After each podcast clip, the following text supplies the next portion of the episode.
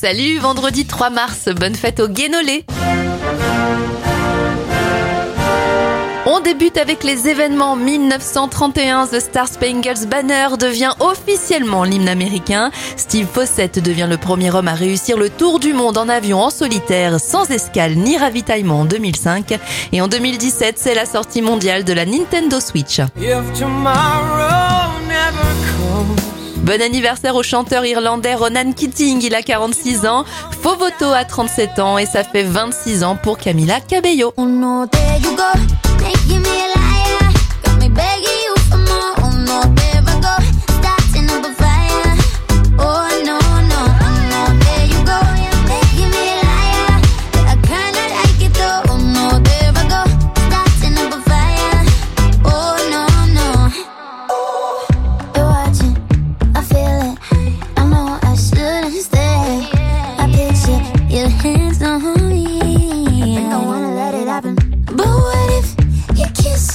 What?